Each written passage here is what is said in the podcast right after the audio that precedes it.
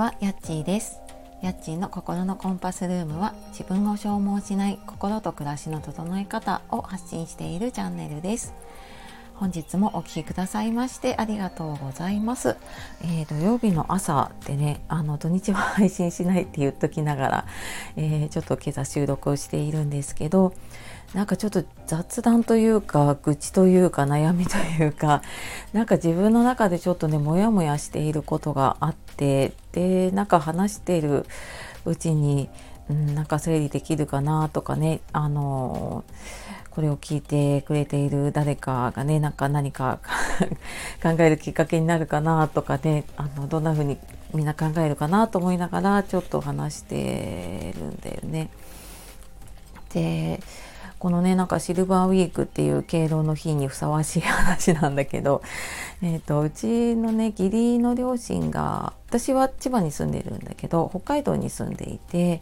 で義理の母親がねあの施設に入ってるんだよね認知症で施設に入っていて。で義理の父はまだ元気でその近くで一人暮らしをしているんだけどそのちょっと義理の母の体調というかね容体があまり良くないっていう連絡をもらってるんですね。でうーんまあなんかちょっと水食事は取れなくなってきたって言われてで、まあ、水分もねちょっとしか取れなくなってきていてで、まあ、点滴をしてる。で、まあ、今ちょっともう本人のねその義理の母の意思どうしたいっていうのはもう確認ができないからなんか前にねその延命しないっていうのは言ってたっていうからなんかこれ以上、うん、例えば人工の栄養何か入れたりとかねあのそういうのはしないっていうのは決まってるみたいで。でなんか私もやっぱり嫁の立場になるとで遠方だからねしょっちゅう会ってるわけじゃなかったりするとなかなかやっぱりねく口出せないなっていうのがあってで、まあ、ただねいろいろやっぱ介護の仕事をしていたりとか、まあ、その就活とかエンディングノートやってるっていうのは知ってるからまあ、いろいろね、あのー、聞いてきたりとか、まあ、相談だったりとか、まあ、ちょっとこういう時どうしたらいいかなっていうのを聞かれればね答えるんだけど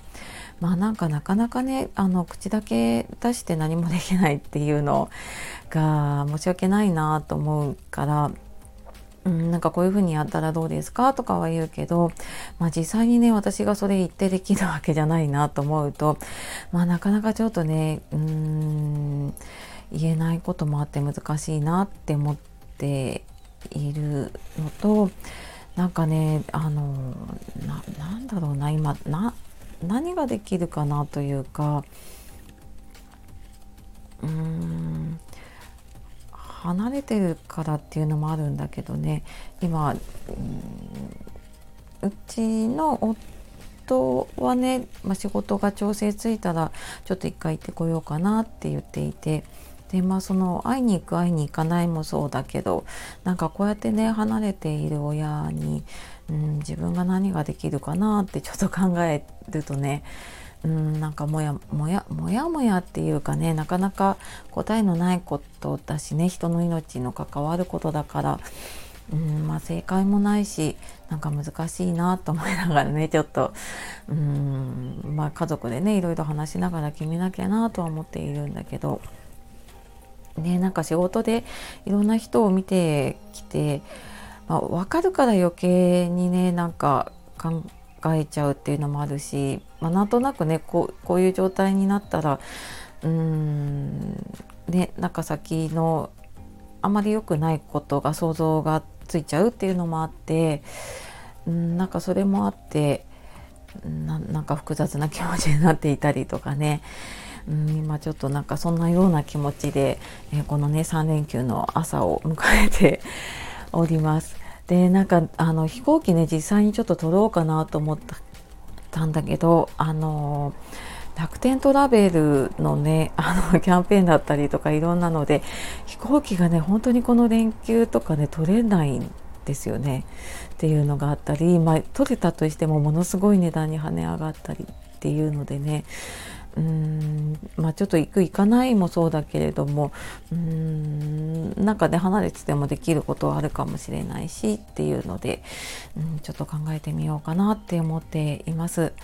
ちょっとね、あの、思い渡りながら、なかなかね、あの、コメントとかしづらいとは思いますので、